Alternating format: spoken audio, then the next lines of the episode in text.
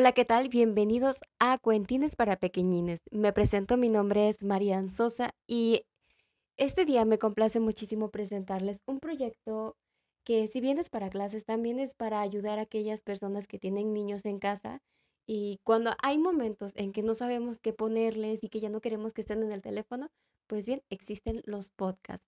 Y este es un podcast dedicado para los pequeñines de la casa. El ogro rojo. Érase una vez un ogro rojo que vivía apartado en una enorme cabaña roja, en la ladera de una montaña, muy cerquita de una aldea. Tenía un tamaño gigantesco e infundía tanto miedo a todo el mundo que nadie quería tener trato con él. La gente de la comarca pensaba que era un ser maligno y una amenaza constante, sobre todo para los niños, Qué equivocados estaban. El ogro era un pedazo de pan y estaba deseando tener amigos, pero no encontraba la manera de demostrarlo. En cuanto salía al exterior, todos los habitantes del pueblo empezaban a llorar y huían para refugiarse en sus casas. Al final, al pobre no le quedaba más remedio que quedarse encerrado en su cabaña, triste y aburrido y sin más compañía que su propia sombra.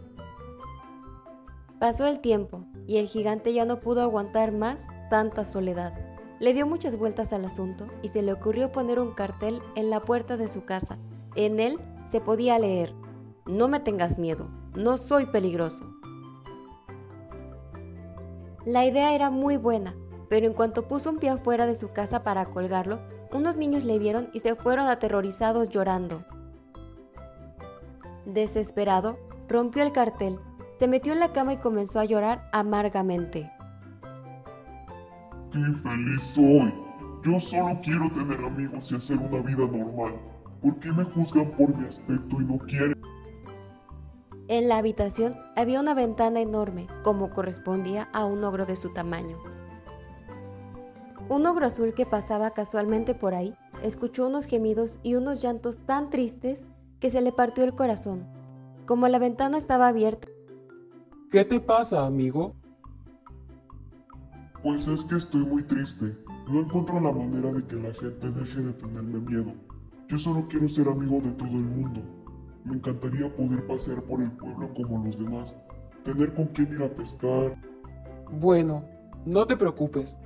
Yo te voy a ayudar. El ogro rojo se limpió las lágrimas y una tímida sonrisa se dibujó en su cara. ¿Ah, sí? ¿Y cómo lo harás? A ver qué te parece el plan. Yo me acercaré al pueblo y me pondré a vociferar. Lógicamente pensarán que voy a atacarles. Cuando todos empiecen a correr, tú aparecerás como si fueras el gran salvador. Fingiremos una pelea y me pegarás para que piensen que yo soy un ogro malo y tú un ogro bueno que quiere defenderles. Pero yo no te quiero pegar. Podría lastimarte y me sentiría muy mal. No, tú tranquilo y haz lo que te digo. Será puro teatro y verás cómo funciona. El ogro rojo no estaba muy convencido de hacerlo, pero el ogro azul insistió tanto que al final aceptó.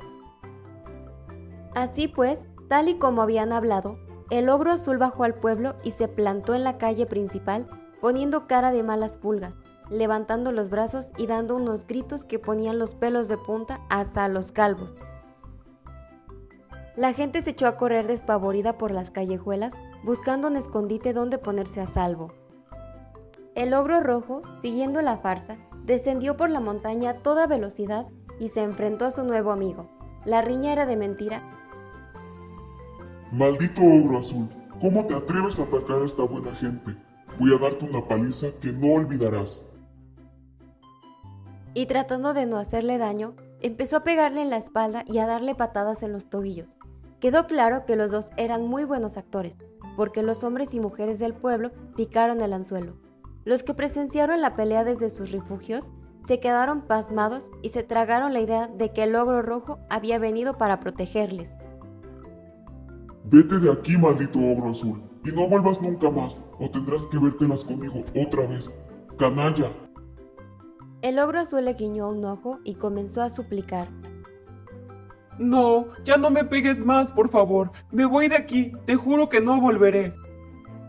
El ogro se levantó, puso cara de dolor y escapó a pasos agigantados sin mirar atrás. Segundos después, el lugar se llenó y todos empezaron a aplaudir al ogro rojo, que se convirtió en un héroe.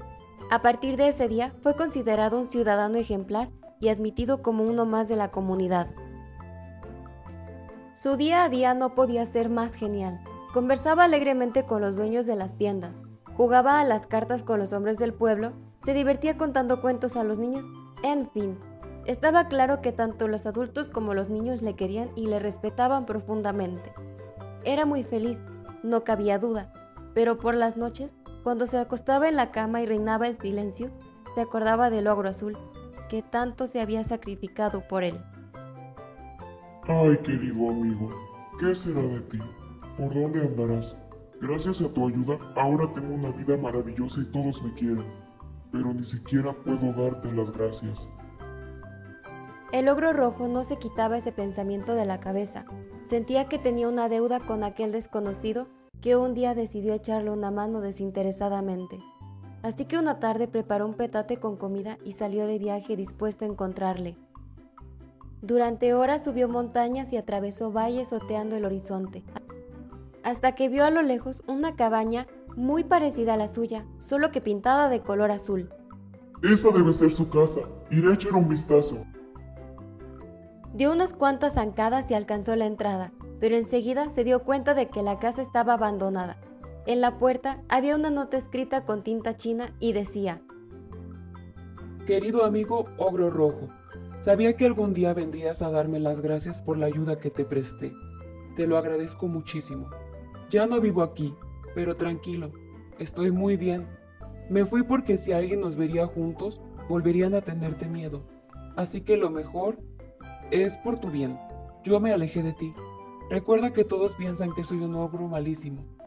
Sigue con tu nueva vida. Yo buscaré mi felicidad en otras tierras. Mucha suerte y hasta siempre. Tu amigo que te quiere y no te olvida, el ogro azul. El ogro rojo se quedó sin palabras. Por primera vez en muchos años, la emoción le desbordó y comprendió el verdadero significado de la amistad. El ogro azul se había comportado de manera generosa, demostrando que siempre hay seres buenos en este planeta en quienes podemos confiar. Con los ojos llenos de lágrimas, regresó por donde había venido. Continuó siendo muy dichoso, pero jamás olvidó que debía su felicidad al bondadoso ogro azul que tanto había hecho por él. Los dos gallos. Era una vez en una granja en la que convivían muchos animales en particular, había dos que se consideraban grandes amigos. Se trata de dos gallos, que desde que eran polluelos se llevaban muy bien. Se turnaban para cantar por las mañanas, compartían la tarea de dirigir el corral y su relación era muy buena. Sucedió que un día llegó una gallina nueva, tan hermosa y de mirada tan penetrante que enamoró a los dos gallos a primera vista. Cada día los gallos intentaban llamar su atención y la colmaban de detalles, si uno le lanzaba un piropo, el otro le regalaba los mejores granos de maíz del comedero. Si uno cantaba bien, su contrincante en el amor intentaba hacerlo más alto para demostrarle la potencia de su voz. Lo que comenzó como un juego acabó convirtiéndose en una auténtica rivalidad. Los gallos empezaron a insultarse y a ignorarse cuando la gallina estaba cerca de ellos. Su amistad se resintió tanto que un día decidieron que la única solución era organizar una pelea quien se alzara vencedor tendría el derecho de conquistar a la gallinita linda. Salieron al jardín y se liaron empujones y picotazos hasta que uno de ellos ganó la contienda. Muy ufano, se subió al tejado mientras el otro se alejaba llorando de pena y con un ojo morado. En vez de conmoverse por la tristeza de su amigo, el ganador, desde ahí arriba, comenzó a cantar y a vociferar a los cuatro vientos que era el más fuerte del corral y que no había rival que no pudiera derrotarle. Tanto gritó que un buitre que andaba por ahí oyó todas esas tonterías y a la velocidad del rayo se lanzó muy enfadado sobre él, derribándole de un golpe con su ala gigante. El gallo cayó al suelo malherido y con su orgullo por los suelos. Todos en la granja se rieron de él, y a partir de ese día aprendió a ser más noble y respetuoso con los demás.